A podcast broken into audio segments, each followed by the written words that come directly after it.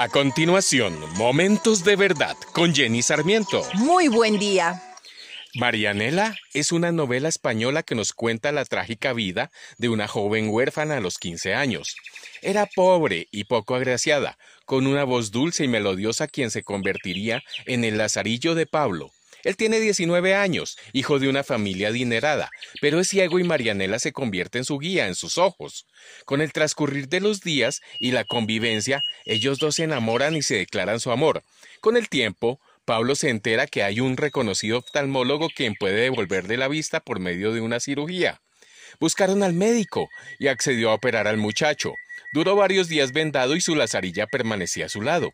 El día que le quitaron la venda de sus ojos, al primero que vio fue a su doctor, pero cuando vio a la mujer que estaba cerca dijo, ¡Qué mujer tan fea eres! Y su médico le dijo, Ella es tu Lazarillo, la mujer que no se ha separado de ti. Su desenlace fue algo trágico porque relata una historia de amor y de entrega, pero también de tristeza porque ella, en la novela, muere de amor. En la vida hay dos clases de ciegos. El que nació ciego o por causa de un accidente o de una enfermedad queda ciego. Y ellos para lograr moverse en la vida tienen la necesidad de un lazarillo que les indique por dónde ir, que los guíe, les informe sobre alertas y peligros. Ese es el papel del lazarillo. Ser el guía de un ciego que termina siendo tan importante que se vuelve indispensable. Y también existe el ciego que tiene la vista, pero que para avanzar en la vida necesita la ayuda de un mentor, que no solamente lo guíe, sino que lo promueva, lo impulse y lo anime.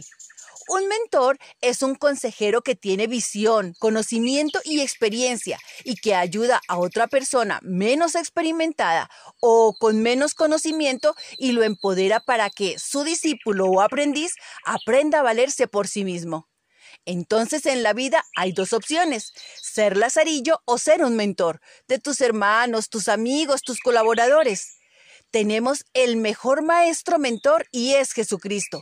La palabra nos aconseja en Hebreos 12.2 que pongamos nuestros ojos en Jesús, el autor y consumador de la fe.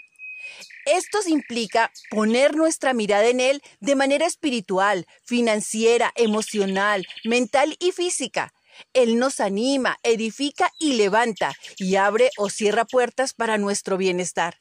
¿Y tú quién eres? ¿El lazarillo donde las personas dependen solo de ti? ¿O el mentor que da de sí lo mejor para que otros avancen? Reflexiona y si hay acciones que debes cambiar, es hora de hacerlo. Te envío un fuerte abrazo y feliz día. Acabas de escuchar Momentos de Verdad, una palabra de vida para tu espíritu.